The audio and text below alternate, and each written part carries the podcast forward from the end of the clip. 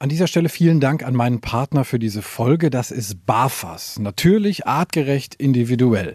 Die Fütterung mit BAF hat ja viele Vorteile. Ein besseres Immunsystem, weniger Zahnstein, glänzenderes Fell, geringerer Kotabsatz und der Hund riecht auch nicht mehr so viel. BAF orientiert sich ja am ursprünglichen Fressverhalten und es ist eigentlich auch gar nicht so kompliziert. Mit BAFAS Complete schafft ihr nämlich ganz einfach den Einstieg. Auftauen, abwiegen, füttern. Das ist so easy wie Futter aus der Dose, nur halt viel gesünder. Also mein Hund slash Liebbarf. Ich dachte am Anfang auch erst so, boah, das ist aber sehr schwierig, da den Überblick zu behalten. Aber das ging eigentlich super schnell. Morgens das Futter für abends rauslegen, abends das Futter für morgens und fertig. Bei Slash ist die Vorfreude auf sein Barfas-Menü riesig. Gut, man könnte auch sagen, der Sabberfaden ist länger als sonst. Steigt jetzt mit den Barfas Complete Menüs optimal ins Barfen ein, egal ob Junior, der erwachsene Hund oder auch Senior. Bei den Mixen von Barfas ist für jeden was dabei und mit dem Code Hundetalk 2023 bekommt ihr auf www.barfas.com 10% Rabatt auf Frostfutter. Also nochmal der Code Hundetalk 2023 auf www.barfas.com. Die Infos und den Link findet ihr aber auch nochmal in den Show Notes. Danke nochmal an Barfas. Die heutige Folge starte ich mal im Auto auf dem Parkplatz. Der Slash ist hinten im Auto, ich habe ihn mitgenommen. Wir gehen heute zum Tierarzt. Und das ist immer so, wenn der schon hier rauskommt, gleich vor der Tür steht, dann schmeißt er seine Stirn in Falten und guckt ein bisschen blöd. Ich hole ihn mal raus. So, meistens kennt er die Umgebung hier schon ganz gut und weiß dann Bescheid. Oh ja, der guckt schon ein bisschen sparsam. Slash, komm mal her. So, ab an die Leine. Wollen wir mal schauen. So, Slash und ich, wir sind jetzt hier in der Tierarztpraxis am Roseneck in Floto bei Dr. Marion Wiesetfehle. Der Slashy äh, hat eben schon am ganzen Körper gezittert. Ich habe immer das Gefühl, der denkt jedes Mal, äh, wenn wir beim Tierarzt sind, jetzt geht's ihm an die Kronjuwelen. Ich weiß nicht, Frau Dr. Wiesetfehle, was ist das für ein Gefühl, wenn man bei Hunden jetzt nicht so ganz so wahnsinnig beliebt ist. Es ist ja leider so. Ja, aber der Gedanke, den Sie eben geäußert haben, dass Slash meint, es ging ihm an die Kronjuwelen, der kommt auch manchen männlichen Besucher. Äh, die fühlen sich dann nämlich schon bei dem Gespräch genau so fühlen die sich. Aber das kann ich schon mal vorwegnehmen, das wollen wir nicht. Weder bei den Hunden dauernd noch bei den Begleitern. Also das schon mal als kleiner Einstieg. Ich merke gerade, wie ich automatisch meine Oberschenkel etwas enger zusammenziehe. Okay, also wir kommen vielleicht später nochmal auf Slashs Kronjuwelen zu sprechen. Wie war das damals bei Ihnen, als Sie vor der Berufswahl standen? Meistens ist das so bei den kleinen Mädchen schon so, ich möchte was mit Tieren machen, ich will Tierärztin werden. War das bei Ihnen auch so? Nein, das war nicht so. Da war ich total offen und äh, ich wollte eigentlich mal, bevor ich nach dem Abi ein Jahr in die USA gegangen bin, zu so einem Stipendium, Auslandsaufenthalt, wollte ich anfangs eigentlich noch Jura oder Germanistik oder Chemie studieren und im Laufe der Zeit hat sich einfach der Gedanke an die Tiermedizin eingestellt und dann habe ich mich eben in dieses Bewerbungsverfahren gestürzt. Das ist aber auch schon eine wilde Kombi, ne? So, also äh, Germanistik, Jura und dann Tiermedizin. Das ist interessant. Was war letztendlich äh, der Punkt, der ge Ihnen gesagt hat, jetzt werde ich Tierärztin? Ich wäre nicht gerne Menschenärztin, also Humanmedizinerin geworden, weil also mit den Tieren kann man besser umgehen. Man muss mit den Menschen auch noch zusätzlich umgehen, mit beiden Seiten. Und ähm, man kann auch bei den Tieren, und das ist für mich immer noch ein Argument, wenn es gar nicht mehr geht, wenn das alles zu schlimm wird und schrecklich, kann man immer noch entscheiden, du darfst darfst jetzt gehen. Und das war, ich war, das war nicht der ausschlaggebende Grund, aber das war vielleicht ein Grund zu sagen, das andere lasse ich auf jeden Fall. Ist auch auf jeden Fall ein sehr spannender Punkt, äh, sprechen wir später auch noch drüber. Was lernt man denn eigentlich so im Tiermedizinstudium für Tiere kennen? Das sind ja nicht nur Hunde, das ist ja alles Mögliche, oder? Genau, das Studium ist in Deutschland immer noch so, dass man alle Tierarten inklusive auch theoretischer Fächer durch hat, also Labor und so, alles, was man eben so machen kann, muss man machen. Man kann sich immer innerhalb des Studiums nicht spezialisieren. Das ist einfach so. Und es dauert auch ein bisschen, bis man an lebende Tiere rankommt, weil so die ersten zwei Jahre mehr oder weniger mit Theorie zu tun haben oder mit formalin fixierten Tieren, die man eben irgendwie präparieren muss, Teile davon, Gliedmaßen und sowas.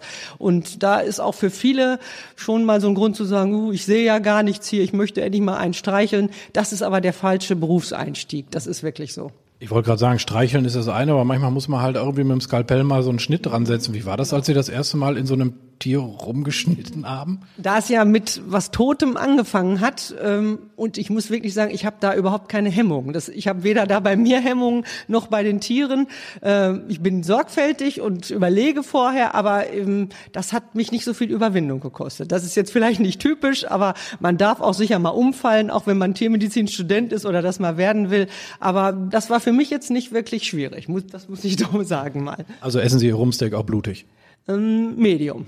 Aber wie ist denn das jetzt, wenn ich sage, hier, das ist der Kevin, mein äh, Nilkrokodil? Kann ich mit denen auch zu Ihnen kommen? Wir machen keine Reptilien, aber wir kennen immer gute Leute, die sowas dann behandeln können. Und dann würde man eine Grundversorgung machen und sagen, so, jetzt passen Sie auf, ich kenne den Kollegen XY, das ist genauso bei Fischen zum Beispiel. Und da würde man die Leute dann hinverweisen. Und was kommen hier zu Ihnen in die Praxis für Tiere? Also wir machen ja eine erstmal Kleintierpraxis und das beinhaltet ja Hund, Katze, Maus, Nager, Vögel, alles eben keine Reptilien und so Exoten. Und äh, zwei Kolleginnen machen auch noch Hobby-Nutztiere-Behandlung, das heißt Ziegen, Schafe, Mini-Schweinebestände, kleine Schweinebestände, kleine einzelne Rinderbestände und dieses herrliche Wort Neuwelt-Kameliden, das heißt nämlich Alpakas, Lamas, sowas, was im Kommen ist als Hobbytierhaltung. Das ist natürlich auch eine coole Sache. Und bei Rindergeschichten, ist das diese Nummer, die man so kennt, wo man sich so einen Latexhandschuh bis an die Schulter anzieht? Also, das ist kein Latexhandschuh, aber wenn man eine Kuh rektalisieren muss, das wäre das Fachwort dafür, dann sollte man sich dieser Schutzkleidung schon mal äh, bemächtigen, richtig. Ich weiß gar nicht, ob diese Folge mittlerweile schon FSK 18 ist, weil wir Kühe rektalisieren und Slash an die Kronjuwelen genau. wollen, aber wir äh, gucken mal. Haben Sie einen Überblick, wie viele Hunde das so sind? Also ähm, prozentual, wie, wie hoch der Anteil ist? Sind das die meisten Patienten? Die meisten sind bei uns immer noch Hunde, aber sofort gefolgt von den Katzen. Das ist einfach so. Und dann die Nager werden halt, oder die Heimtiere werden halt so zusammengefasst. Aber Hund ist immer noch hier ein bisschen führend, aber die Katzen holen stark auf, weil die auch mh, hm, in den zunehmenden Single-Haushalten äh, besser gehalten werden können. Hunde müssen spazieren geführt werden, ist also mehr Aufwand und Katzen sind da vielleicht ein bisschen einfacher von der Haltung, aber auch die Heimtiere holen dramatisch auf. Okay, also der Trend geht zum Singletier. Äh, wir sind ja hier beim Hundetalk, deswegen sprechen wir natürlich über Hunde. Was kann ein Hundehalter vorm Tierarztbesuch tun? Vielleicht auch vor dem allerersten. Was ist da wichtig? Eigentlich hätte, hätte es der Tierarzt gerne, wenn der Halter schon kommt oder der zukünftige Halter kommt, bevor er überhaupt den Hund hat, damit man sich vielleicht noch mal über Rasseeigenschaften unterhalten kann. Muss es ein Rassetier sein? Kann ich auch zum Tierheim geben? Wie ist meine Familie strukturiert? Wie lebe ich? Kann ich mich viel bewegen oder möchte ich lieber einen, einen Couch Potato haben, mit dem ich nicht so viel spazieren gehen muss? Und das wäre schon mal nicht schlecht. Dafür sind wir auch offen. Und dann käme halt der erste Besuch, wenn denn der Welpe schon ins Haus gekommen ist oder der Hund auch der älteren Datums. Ähm, da kann man sicherlich zu Hause schon ein bisschen vorbereiten, einfach auch mit dem Hund üben, den anzufassen. Das, ich weiß, es geht jetzt vielleicht schon schon ein bisschen zu weit, aber dass man nicht selber so seine Aufregung, die man sicher hat, schon in den Hund rein interpretiert und sagt, ah, der ist schon ganz aufgeregt, aber eigentlich bin ich es, der Mensch am anderen Ende der Leine, der schon durch Bewegungen signalisiert, heute kommt was total Aufregendes. Und dann sollte man lieber ein bisschen cooler reingehen gehen und sagen, Mensch, guck mal, tolle neue Umgebung, kannst mal hier schnüffeln, da schnüffeln. Ähm, wir versuchen auch immer Hunde, die schon absehbar ängstlich sind, einfach so kommen zu lassen, ohne dass sie angefasst werden, einfach nur mal durchgehen, schnüffeln, wieder rausgehen, Hallo sagen, Tschüss sagen und das ein bisschen zu steigern. Das ist vielleicht nicht gerade lukrativ, aber es äh, fördert die Bindung. Also auch mal wirklich irgendwie einfach nur mal gucken lassen und zu so sagen, Mensch, das tut dir gar nicht weh, die Leute sind eigentlich ganz nett. Auf die Waage setzen zum Beispiel ist immer auch schön, auch mal, wenn wenn gerade beim Welpen auch Gewichtsentwicklung zu verfolgen. Und sonst eben, wenn man schon denkt, der Hund ist doch ein bisschen ängstlich und ich weiß auch nicht, dann einfach mal ein paar Minuten ins Wartezimmer setzen und es kommt immer jemand vorbei, den man mal kurz begrüßen kann. Also es ist bei uns möglich.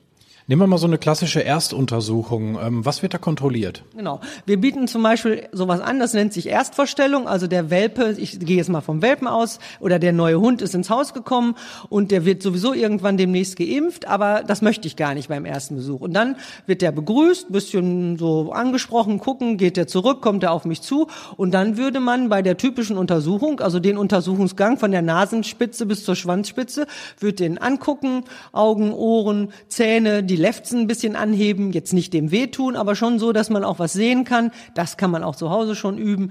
Die Ohren anheben, auch mit dem Otoskop reingucken. Das Fell wird kurz abgebürstet. Gibt es irgendwelche Hinweise auf äh, Ektoparasitenbefall, Flöhe oder sonstiges? Dann wird gefühlt, der Bauch wird abgefühlt, die Lymphknoten werden aufgesucht, Puls gefühlt vielleicht noch. Dann wird abgehört, das Herz wird abgehört, die Lunge wird abgehört. Ne? Und dann sind wir schon Krallen angucken und dann sind wir eigentlich schon mal so mit einer Allgemeinuntersuchung fertig. Ich habe ja auch die Jenny mitgebracht, äh, Hundetrainerin von Find Your Man. Die kennen wir aus der zweiten Folge von der Spaziergangsgeschichte. Ähm, Jenny, du machst ja auch solche Geschichten mit deinen Hunden, bevor du zum, zum Tierarzt gehst oder auch mit Kundenhunden. Ähm, was übt ihr da und wie übt ihr das?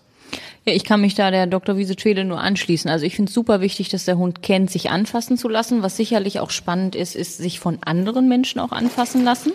Und beim Welpen ist es tatsächlich häufig so, da ist das ja noch einfach, ne? Den will ja sowieso jeder knuddeln. Beim erwachsenen Hund ist das nicht immer ganz so einfach, wenn der vielleicht auch schon mal blöde Erfahrungen gemacht hat. Also da muss man wirklich ein kleinschrittiges Training zu Hause machen und dann genau diese Geschichten. Ohren, äh, Augen, Lefzen hochheben, Pfoten ist auch immer was, äh, wo viele Hunde empfindlich reagieren so Krallen und solche Geschichten. Da kann man wunderbar kleinschrittig arbeiten, dass der Hund jetzt nicht das erste Mal auf dem Tierarzttisch irgendwie von fremden Menschen da angelangt wird.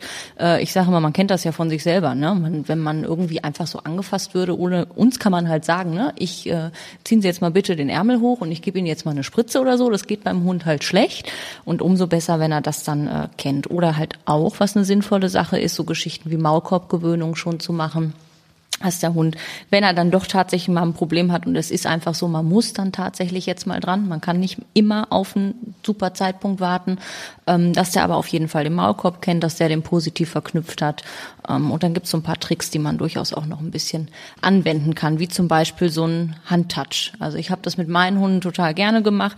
Das heißt, der Hund, dem Hund wird beigebracht, ähm, auf Signal die Hand anzutatschen mit der Nase oder man kann das auch mit dem Kinn einfach machen, dass der das Kinn so in die Hand legt und dann da verweilt. Und das ist eine super Sache. Ich habe äh, bei meinem alten Rüden das tatsächlich beim Herzschall immer sehr gut nutzen können, weil der einfach das Kinn in die Hand gelegt hat, dementsprechend nicht gehechelt hat. Mir ist also erspart geblieben, dem permanent die, äh, die Schnauze zuzuhalten. Und wir waren immer relativ schnell durch und der Hund fand super, weil es gab tolle Kekse dann irgendwann dafür.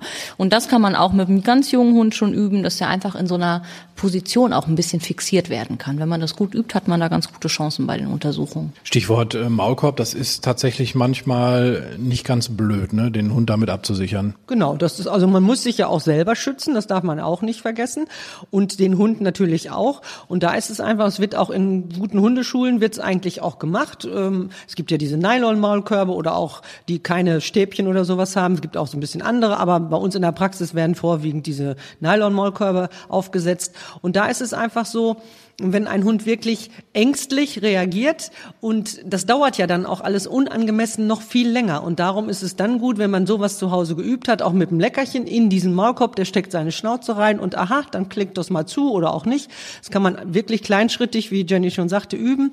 Und da ist es eben dann wichtig, dass man sagt, so bitteschön, Sie setzen jetzt auf der Erde schon den Maulkorb auf, wir heben den Hund hoch, ich mache meine Untersuchung, der kommt wieder runter oder meinen Eingriff, er kommt wieder, wird wieder runtergesetzt. Und die Sache ist viel viel, viel kürzer abgehandelt, als es sonst tun würde. Und der Besitzer darf dann nicht vermitteln, das ist was ganz Schreckliches. Maulkorb ist schön, das lohnt sich und ich kriege den wieder runter und dann geht's mir gut. Also man merkt schon, wenn man so zuhört, es ist tatsächlich eine ganze Menge, was da auf den Hund einprasselt. Also Pfoten, Ohren, erstmal dieses sich betatschen lassen, alleine dieses auf den, auf den Tisch sich zu stellen in einer ungewohnten Umgebung, gegebenenfalls ein Maulkorb. Also da äh, ist man wirklich gut beraten, das zu Hause schon mal zu machen, wo wir gerade zu Hause sind. Ähm, was sollte ich können, wissen, zu Hause haben, so als Erstausstattung? Und wie sollte ich meinen Hund vielleicht im Notfall auch äh, erst versorgen können?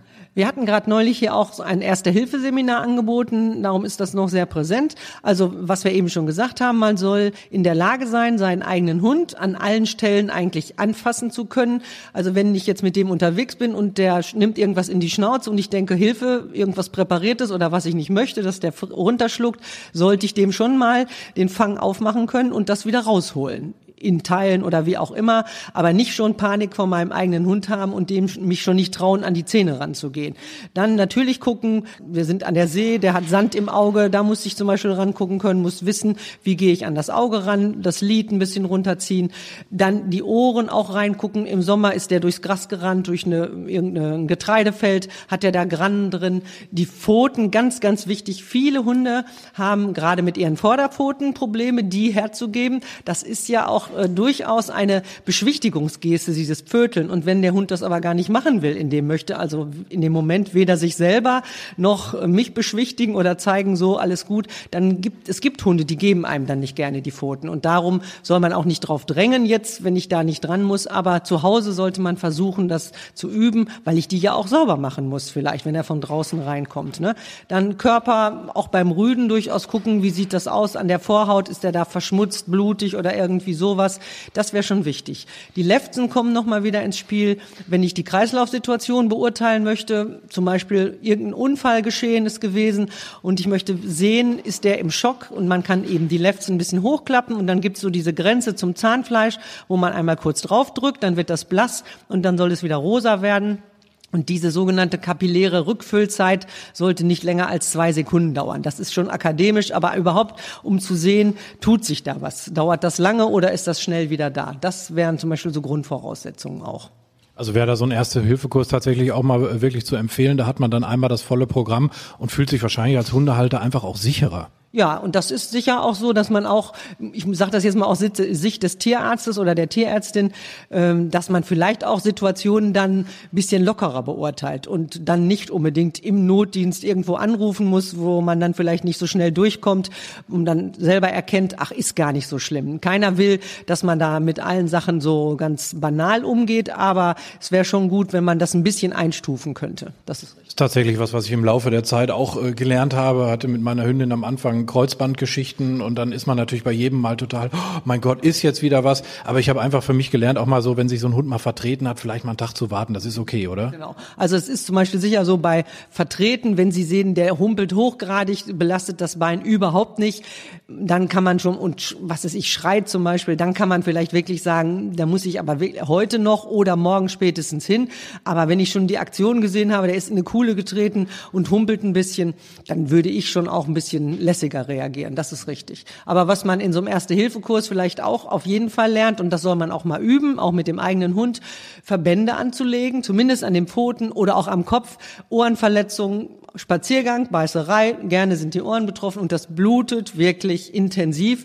Und dann ist es für eine Praxis wirklich schön, wenn da so ein Hund kommt, der irgendwie einen, wenn auch stümperhaften Verband angelegt hat und nicht gleich reintritt in den weiß gestrichenen Raum, sich einmal schüttelt und alle schon sagen, um Gottes Willen, jetzt eine Stunde Tapeten schrubben. Also das wäre schon gut, sowas zu wissen. Ja. Also ein neues Dekor ist da nicht unbedingt gewünscht dabei. Was gibt's denn für Hundehaltertypen? Also äh, ist gerade schon so ein bisschen durchgeklungen. Es gibt wahrscheinlich, ich sag mal, Typ übervorsichtig, der wegen allem wirklich ankommt. Und dann gibt's wahrscheinlich auch, ich tippe mal auf Männer, die sagen, oh ja, da muss er mal ein bisschen durch. Ja, es gibt, ich, ich erzähle mal gerade eine kleine witzige Geschichte. Es, äh, es gab mal, äh, es gibt die Klinik gibt's immer noch, aber das Überweisungsformular nicht mehr. Für uns, das war intern für die und Kollegen untereinander, da konnte man ankreuzen, äh, Besitzertyp A, B, C, D und die hatten eben normal, übervorsichtig. Ähm, dann hatten sie eine Gruppierung Jäger, Landwirte, aber auch dann so äh, Lehrer sind auch immer eine beliebte Berufsgruppe, die auch besonders kritisch immer beurteilt werden. Das kann ich guten Gewissens sagen. Mein Mann ist selber Lehrer, aber äh, fällt nicht in diese Rubrik. Das muss ich mal zur Ehrenrettung so sagen. Aber äh, solche Typen gibt's schon. Und Jäger, Landwirte, das soll keine, keine Diskriminierung dieses Berufsstandes sein, aber die gehen halt ein bisschen lockerer an die Sache ran. Und da muss man vielleicht als Tierarzt dann sagen, also passen mal auf, da müsste man jetzt schon mal was tun. Das ist aber lange. Wo man immer schnell aufschlagen sollte beim Tierarzt, wenn ein Tier Durchfall, Erbrechen, Durchfall und Erbrechen, also beides in in Kombination hat, dann kann ich dem ja nicht einfach sagen, so ich entziehe dir jetzt mal das Wasser noch für Stunden oder Tage, das geht sowieso nicht, aber dann sollte man sich schnell melden. Das wäre sowas, wo man sagt, hm, das ist jetzt akut, ich beobachte das ein paar Stunden und dann reicht's. Dann am lieb, lieber noch vor der Nacht, äh, als dann spät nachts anzurufen und zu sagen, der hat jetzt schon 24 Stunden das Problem. Ne? Dann reagieren schnell. Und die Übervorsichtigen, was sagen Sie denen?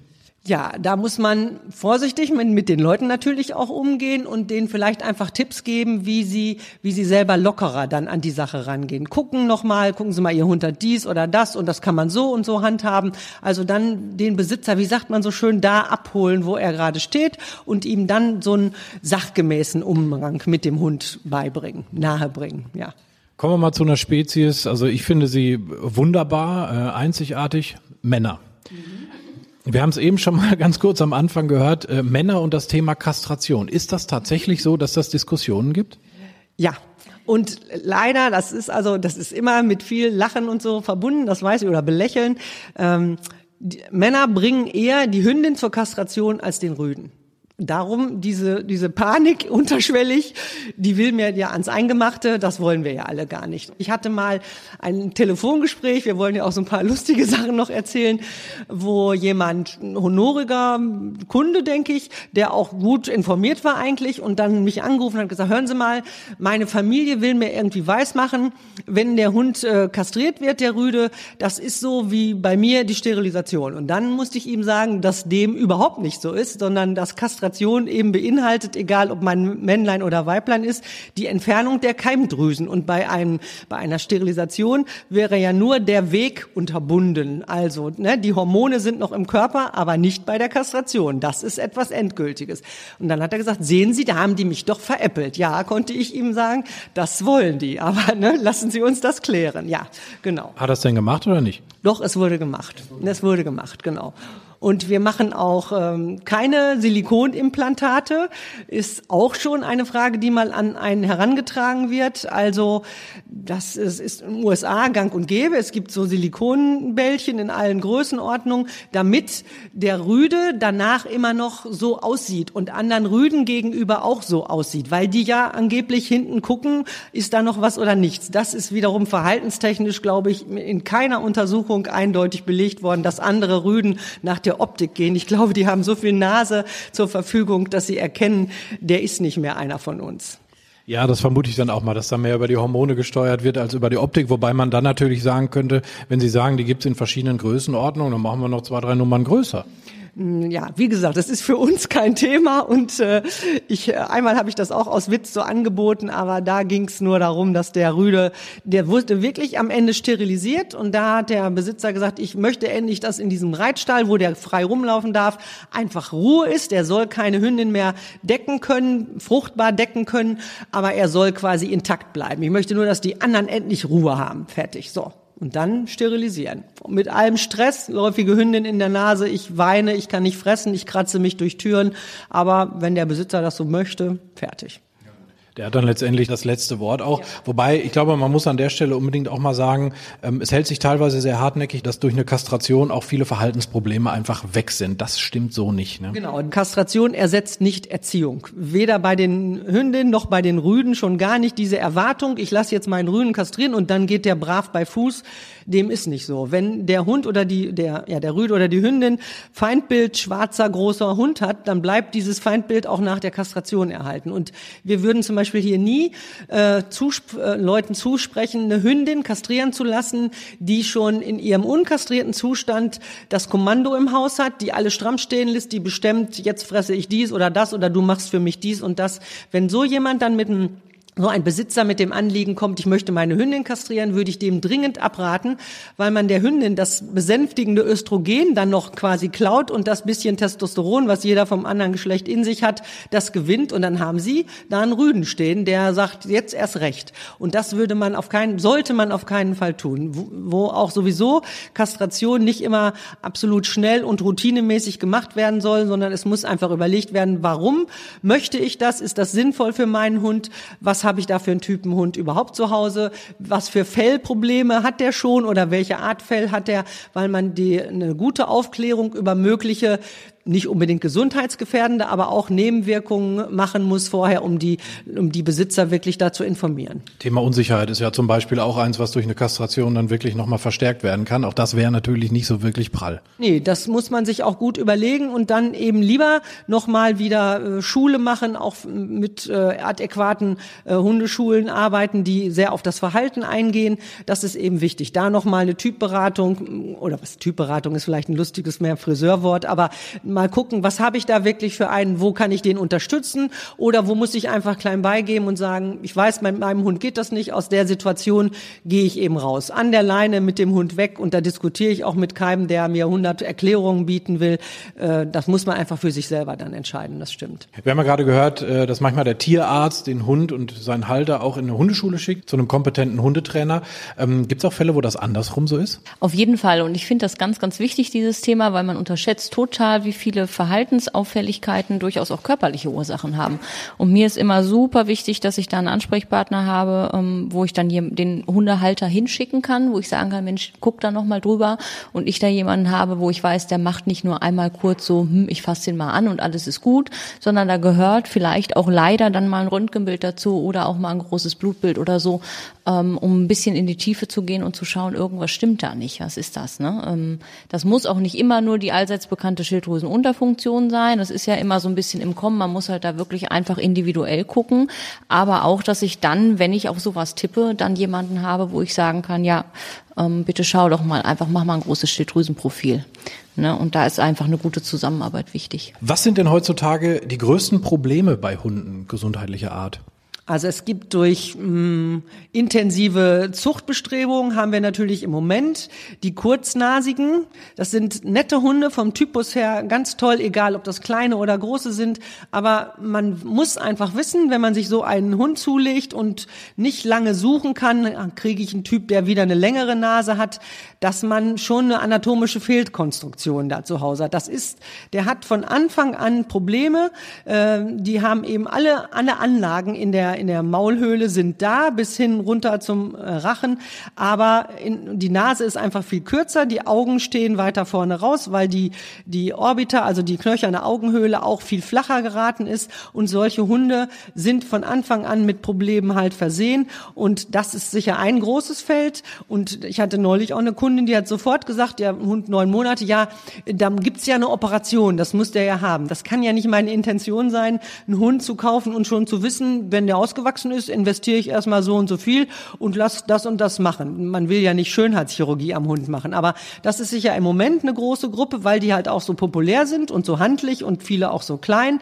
Dann gibt's halt die großwüchsigen, mm, da gehören auch zum Beispiel sicher auch so Sennenhunde in allen Variationen dazu, die früher mal, als sie ihre Jobs in, in, auf irgendwelchen Almen erledigt haben, äh, ganz schön handliche Tiere waren und die mittlerweile riesig sind und mit ganz viel so knöchernen und Gelenksproblemen behaftet sind, sowas in der Richtung. Aber Sie finden natürlich auch beim Mischling aus den verschiedenen Varianten sowas. Großwüchsige Hunde, so sagt man ja auch, haben auch, die altern ja auch schneller und haben auch dann spezielle Herzprobleme. Das können kleine wieder an anderer Stelle auch am Herzen haben. Also jede, jede Art, jede Größe hat so ihre speziellen Probleme, ja.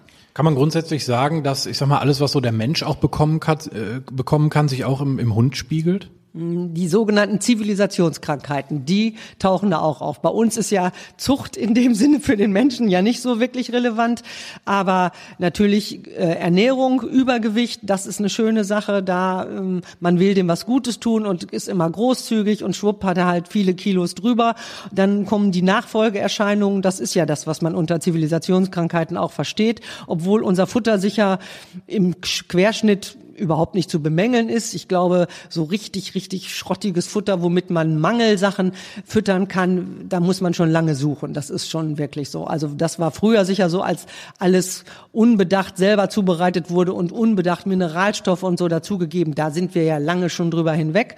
Aber eben heute ist es eher das zu viel des Guten und viele Leute, dann gibt es Trends in der Hundefütterung, äh, Rohfütterung, was so unter Bafen läuft und da gehen viele sehr blauäugig ran, informieren sich sich nicht gut, glauben, sie können in die Tiefkühltruhe in dem Futterladen greifen und was rausholen und der frisst auf einmal nur Fleisch. Dem ist ja nicht so. Ein Hund würde ja, wie der Wolf auch, sein ganzes Beutetier fressen. Dann hätte der Fell, der hätte Mageninhalt, dann hat er ja alles. Der hat Gemüse, Rohfaser und wenn ich dem einen Sack Fleisch hinhalte, hat er das überhaupt nicht. Dann fehlt dem wirklich was. Also da muss man auch vorsichtig sein, das ein bisschen hinterfragen und sich dann, will ich jetzt die Tierärzte nicht loben, aber nochmal einfach äh, beraten lassen und das einfach nochmal sagen, sagen, können Sie mir da Tipps geben oder wissen Sie, wen der mir da helfen kann? Ne? Das ist ja keiner äh, allwissend. Und wir haben auch bei uns in der Praxis zum Beispiel eine Kollegin, die ausgebildet ist, die so Ernährungsberatung macht und da auch wirklich äh, vernünftige Kurse gemacht hat, die alles mal bis auf die letzten Milligrammzahlen ausrechnen kann und ihnen Ergänzungen besorgen kann. Das muss nicht sein. Ich kann auch sagen, wissen Sie was, da habe ich überhaupt keine Lust zu. Ich brauche keine zweite Gefriertruhe für meinen Hund. Ich möchte jetzt gerne einen Hinweis auf ein gutes Trockenfutter. Worauf muss ich achten? Wie lese ich die Beipackzettel bei den Futtermitteln? Das ist ja auch nochmal wichtig, wo vorne drauf steht, 100% Huhn ist auf, muss nicht 100% Huhn drin sein. Also die Deklaration, die muss man lernen können. Und da haben wir halt auch immer Tipps, die man da geben kann. Ne? Also das ist mit Sicherheit dann auch letztendlich eine Philosophiefrage, wo jeder für sich sich äh, mit beschäftigen muss. Ich denke, das ist unterm Strich das Wichtige, egal wofür er sich entscheidet. Einmal gucken, was ist wirklich drin, was gebe ich da meinem Hund und was macht das mitunter mit meinem Hund. Was immer auch ein kontroverses Thema ist, äh, ist das Thema Impfungen. Wie handhaben Sie das?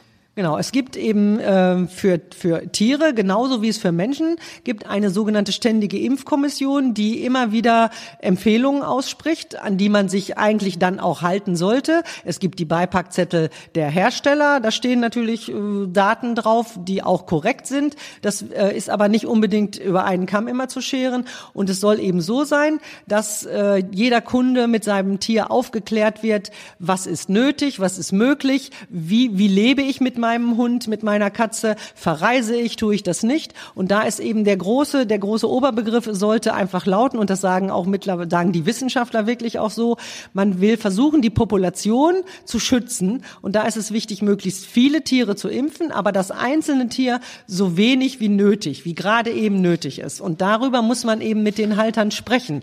Und dann, äh, ob man jetzt einen Impfgegner vor sich hat oder jemand, der sagt, ist egal, machen Sie alles, auch das muss man wieder reduzieren. Es muss muss nicht alles immer gemacht werden, weder beim Hund noch bei der Katze. Da ist es einfach wichtig, ein vernünftiges, vertrauensvolles Gespräch mit dem Besitzer zu führen und den aufzuklären. Wenn ich einfach meine Meinung dem überstülpen will, dann finde ich es in Ordnung, wenn der sagt, also nee, das hat mir jetzt nicht gefallen, das will ich nicht. Ich bleib einfach so, wie es immer war. Und im Netz, äh, Internet wird dann auch gesagt, ja, tu dies nicht, tu das nicht. Aber man soll einfach versuchen, Hintergrundinformationen zu bekommen und sich vernünftig aufgeklärt fühlen und dann zu entscheiden, ja, das ist für meinen Hund sinnvoll oder nicht. Und es gibt ja immer noch die Möglichkeit auch zu sagen, ich möchte gerne, das Tier ist schon mal geimpft worden, ich möchte gerne den Impfstatus überprüfen. Und das ist eben mittlerweile möglich. Es gibt äh, Untersuchungen, wo sie da Impftiter nachweisen können. Und dann kann man sagen, der, der hat einen Schutz. Es gibt für Hunde nur eigentlich für Tollwut eine, eine grenzwertige, eine Grenzaussage. Und sonst ist es eben so, es gibt keine festen Titerhöhen. Und da muss man eben sagen, wenn der reagiert, dann kann man ziemlich sicher davon ausgehen, dass der geschützt ist, dass das Immunsystem arbeitet und sagt, zuck, ich habe hier drauf eine Antwort, guck mal, Staupe, Hepatitis, habe ich schon mal gesehen, kann ich mich erinnern, bin ich gegen geschützt. Die Möglichkeit gibt es, das muss man dann solchen Leuten sagen, die sagen, ich will den auf keinen Fall weiter impfen lassen. Und wenn dann rauskommt, uh, der hat da Lücken, dann kann man ja wieder ein neues Gespräch anfangen, aber nicht einfach überstülpen. Wie lange machen Sie den Job schon? Also ich habe Examen gemacht äh, im Winter 82 und dann noch promoviert und dann habe ich äh, ein bisschen Babypause gehabt und habe bei einem Studienkollegen in Bremen in der Klinik gearbeitet, einige Jahre, immer nur so äh, tageweise und dann kam das hier in Floto, dass wir uns endgültig niederlassen, wurde immer irgendwie dringender und kam näher und dann haben wir gesagt, ja, okay, dann versuche ich das. Und mein Kollege damals aus Bremen hat dann, als ich am Anfang so, um Gottes Willen, hoffentlich geht das alles gut, hat er mir ganz beruhigend auf die Schulter geklopft und hat gesagt, und vergiss nicht, manche Hunde werden auch gesund, obwohl sie beim Tierarzt waren. Das war dann ein beruhigender Einstieg. Das heißt, Sie haben schon das ein oder andere Jahr auch äh, eine Erfahrung natürlich gesammelt. Gibt es in dieser Zeit ähm, Krankheiten, die Sie entwickelt haben? Also zum Beispiel Allergien. Gibt es da was, was mehr geworden ist? Das ist ja beim Menschen teilweise auch so durch diese ganzen Umweltgeschichten. Ja. Gibt es das bei Hunden auch? Also das ist sicher auch in der Tierwelt äh, stärker geworden. Man ist natürlich auch in der Diagnostik weitergekommen, äh, das muss man auch sagen. Und die Besitzer sind auch sensibler dafür, die achten mehr auf Sachen und können Zusammenhänge herstellen, wo früher einfach drüber weggegangen wurde. Aber die Bereitschaft des Immunsystems, unangemessen stark zu reagieren, das wäre ja sowas äh, Allergi Allergisches, die ist natürlich auch mehr geworden. Das ist einfach so. Wir sicher sind unsere Futtermittel genau wie unsere Nahrungsmittel mehr bearbeitet, verarbeitet auch und äh, das löst im Körper manchmal unangemessene Reaktionen aus. Ja. Gilt das auch für Krebserkrankungen zum Beispiel? Ja, da ist sicher die Diagnostik einfach viel besser geworden. Also bildgebende Diagnostik ist es ja heute selbstverständlich, dass man sagen kann, ja, wenn da zum Beispiel am Kopf irgendwas gesucht wird, kommen wir mit einem normalen Röntgenbild nicht weiter, Ultraschall schon gar nicht, dann wird eben mal in dem speziell ausgerüsteten Haus CT oder MRT gemacht. Das ist so. Und das war ja noch vor sagen Sie mal, 20 Jahren war das ja schon ein Akt. Da musste man ja dann noch mit dem Hund außerhalb der Sprechzeiten in eine humanmedizinische Praxis den schon narkotisiert dahin bringen. Und wenn Sie einen Kollegen hatten, der das dann zugelassen hat mit viel Saubermachen nachher wieder, dann war das schon mal toll. Oder die Hochschulen hatten ja auch schon das eine oder andere. Aber das ist ja heute, ist das ja fast schon Standard. Ne? Nur man muss es sich eben, und das darf man nicht vergessen, als Tierarzt hm, sind sie ja immer von Privatkunden umgeben. Die müssen ja alle irgendwie das selber bezahlen. Die äh, Zahl oder Anzahl der Hunde, die versichert sind oder auch Katzen, die versichert sind, ist immer noch nicht so groß. Und auch das deckt ja nicht immer alles ab. Und darum steht am Ende immer die Frage, was kostet mich das? Und da muss man auch drauf eingehen. Man soll nicht den Fehler begehen, das lernt man auch immer in tollen Seminaren, im Vorfeld schon zu entscheiden, entscheiden für den Kunden innerlich, nee, das will sich Frau Meier, die will sich das auf keinen Fall leisten. Das, da täuscht man sich nämlich, dass Leute, von denen man denkt, ach nein, das kann ich gar nicht anbieten, die sagen, und das möchte ich jetzt für meinen Hund und das kriege ich finanziert. Und andere, wo man denkt, komm her, das kann der locker. Die sagen dann, nö, an der Stelle, das ist für uns jetzt nicht relevant, das möchten wir nicht, das würden wir jetzt nicht investieren. Und darum anbieten, aufzeigen, was es für Möglichkeiten gibt, was es für sinnvolle Möglichkeiten gibt und dann nochmal darüber sprechen. Denn wenn man zum Beispiel im Vorfeld sagt, für mich kommt, wenn der Besitzer sagt, für mich kommt eine Operation am Schädel zum Beispiel überhaupt nicht in Frage, was bringt es dann uns allen exakt zu wissen, der hat da was, wo hat der was und es darf nicht operiert werden. Dann brauch, kann ich mir die Narkose sparen für den Hund, dann kann ich lieber palliativ, wie man so schön sagt, arbeiten und gucken, dass der bis sein Ende naht wirklich gut versorgt ist, als das nochmal Geld in, in so eine Untersuchung zu investieren. Gibt es das umgekehrt auch, dass Sie sagen, na ja, das wäre eigentlich ein gangbarer Weg, dem Hund jetzt wirklich das Leben noch sinnvoll zu verlängern und dass Leute dann sagen, ich will das nicht, mir ist das zu viel Stress? Äh, gibt es auch. Und dann muss man auch den Nerv haben, einfach erstmal zu erkennen, ähm, ist das jetzt eine leichtfertige, so leichtfertig dahingesagt und die haben einfach keine Lust, sich da Arbeit zu machen. Dann würde ich nochmal ein intensives Gespräch führen und sagen, passen Sie auf, Sie haben sich damals einen Hund angeschafft. Das war klar, dass der älter wurde, wird und dass der auch Probleme hat und dass man da vielleicht auch mehr machen muss. Und äh, da würde ich dem dann wirklich sagen, also an dieser Stelle nicht bei uns. Das wird nicht gemacht. Ich erwarte von Ihnen, dass Sie sich um dieses Alter alte Tier so und so kümmern. Und wenn der wirklich keine Lebensqualität mehr hat, sich nicht mehr freut, nicht mehr frisst, also so ganz wichtige Funktionen einstellt oder keine echte Schmerzbekämpfung mehr möglich ist, dann kann man ja darüber sprechen. Es muss nicht jeder Hund am Boden liegen und gar nicht mehr keinen Pieps mehr sagen können, aber einfach leichtfertig, weil der jetzt vielleicht mal Urin verliert oder öfter raus muss, dann zu sagen, also das ist uns aber jetzt lästig und sowieso am Ende des Gesprächs noch so ein kleiner Nebensatz und wir fahren auch in drei Wochen in Urlaub und das passt jetzt alles nicht äh, und wir ziehen um oder dies oder das. Da muss man sich im Vorfeld eben Gedanken machen und da erwarte ich halt verantwortungsvolle Besitzer, die das dann auch tragen können.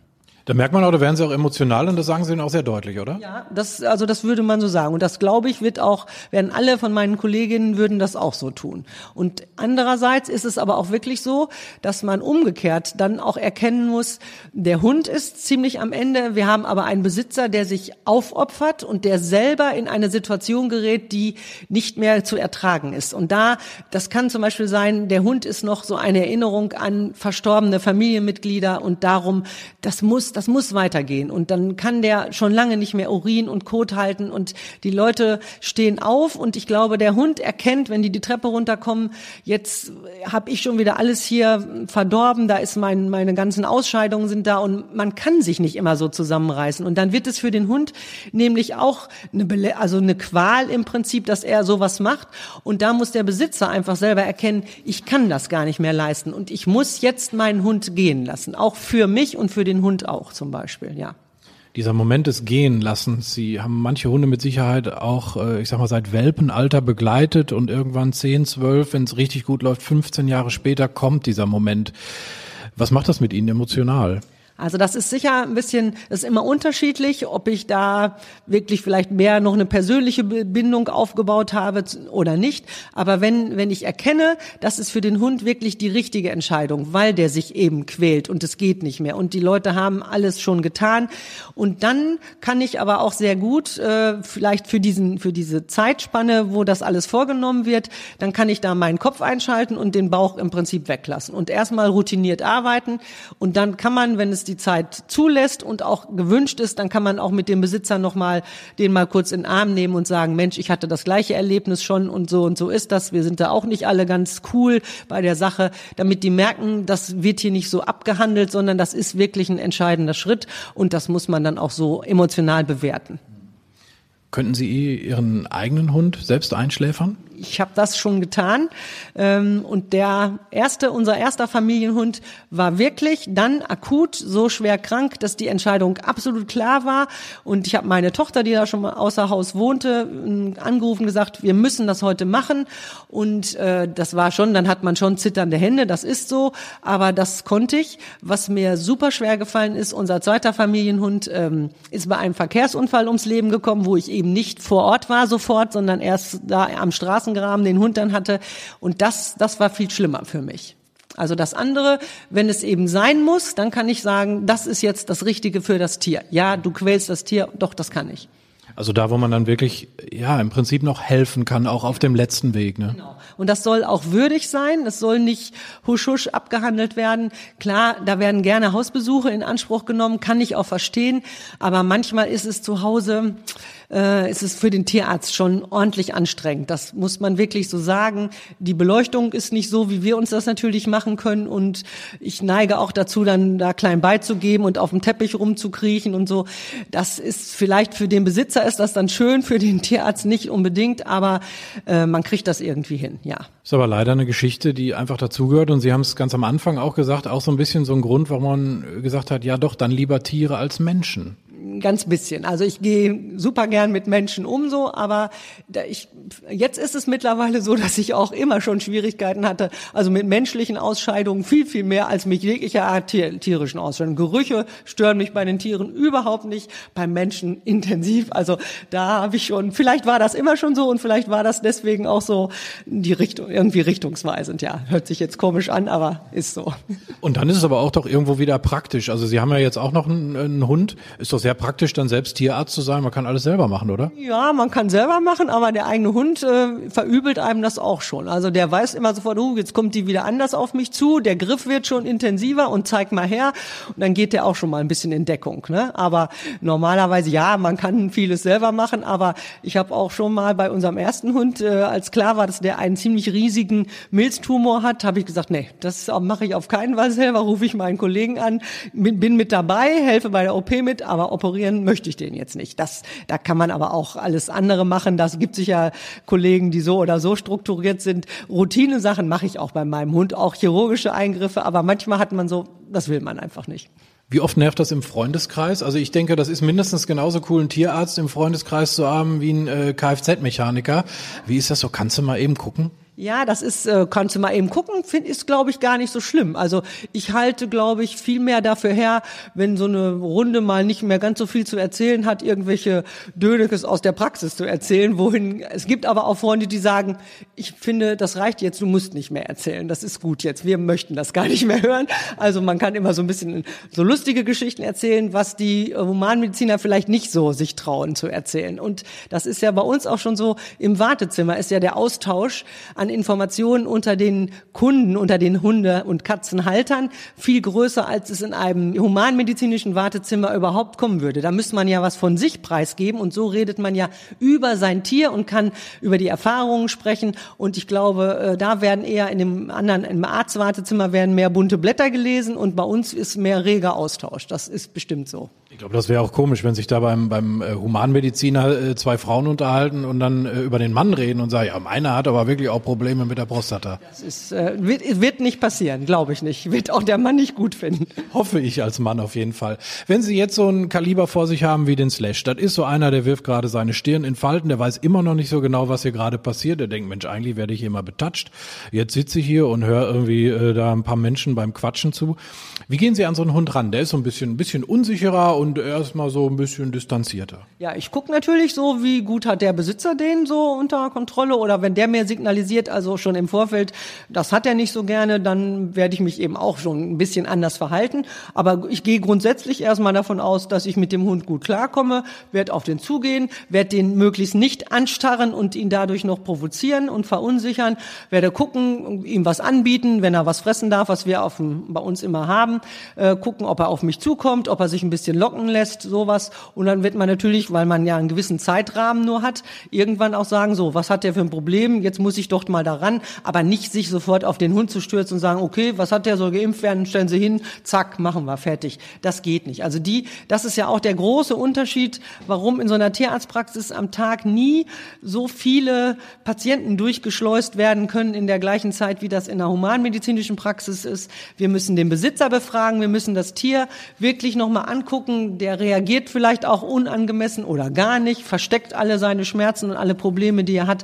Darum dauert es einfach immer ziemlich lange. Und dann warte ich eben auch ein bisschen, lässt er sich anfassen und wenn der da sagt, ich guck zwar komisch und äh, ich runzle meine Stirn, aber das ist für mich jetzt nicht schlimm, dann ziehe ich das auch einfach durch. Also dann wird da nicht mehr diskutiert irgendwann. Ne? Ja. Dann muss er da durch, ja. Und äh, er hofft dann immer, dass er die Kronjuwelen behält, wobei wir wieder beim Thema sind. Das scheint sie doch sehr zu berühren. Aber wie gesagt, das ist nicht auch ein, ein großer Zweig in unserem Berufsstand, aber nicht das A und O. Was war so die schönste Geschichte, an die Sie sich gerne zurückerinnern, wenn Sie in Ihrem Bekanntenkreis dann äh, noch Lust haben, was zu erzählen und noch nicht von irgendwelchen Innereien anfangen?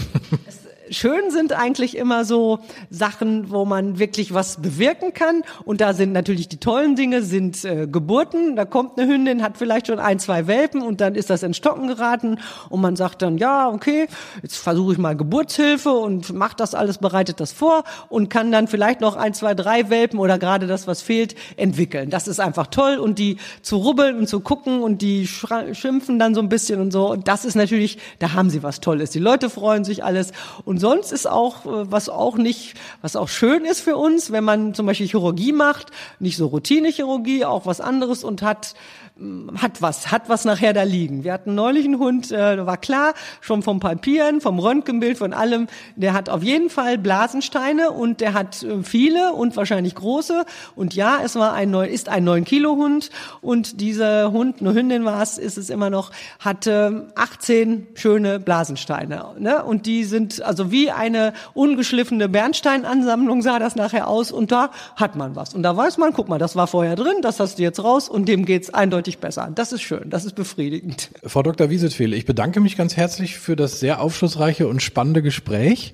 Und ähm, ich glaube, also Slash hat sich mittlerweile auch so ein bisschen entspannt. Der hat sich sogar schon mal hingelegt. Ja, glaube ich auch, dass er jetzt merkt, auch die reden nur über mich und ich bin nicht tatsächlich betroffen. Und ich glaube, wir beide sind froh, dass er mit Kronjuwelen jetzt wieder geht. Genau, intakt. Er verlässt dieses Gebäude intakt. So sagt man dann. Ein Happy End.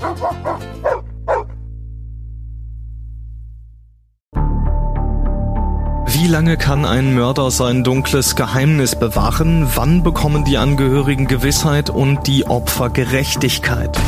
Jedes Jahr werden bei der Polizei rund 100.000 Menschen als vermisst gemeldet. Drei Prozent davon, also 3000 Menschen, bleiben länger als ein Jahr verschwunden. Einige werden nie wieder gesehen. Seit gut drei Jahren arbeitet die Polizei in NRW mit sogenannten Cold Case Units. Das sind Abteilungen, die wirklich nur damit beschäftigt sind, Mordfälle zu bearbeiten, die teilweise seit Jahrzehnten ungeklärt sind. Ich bin Mike Mattis, Radioredakteur und News Anchor und ich spreche mit Ermittlern über diese Fälle. In meinem Podcast Licht ins Dunkel, Cold Cases und ungeklärte Vermisstenfälle von hier beleuchten wir gemeinsam mit Profilern, Staatsanwälten und Mordermittlern Cold Cases und ungeklärte Vermisstenfälle aus ganz Deutschland. Immer in der Hoffnung, dass Angehörige endlich Gewissheit und die Opfer Gerechtigkeit bekommen. Licht ins Dunkel.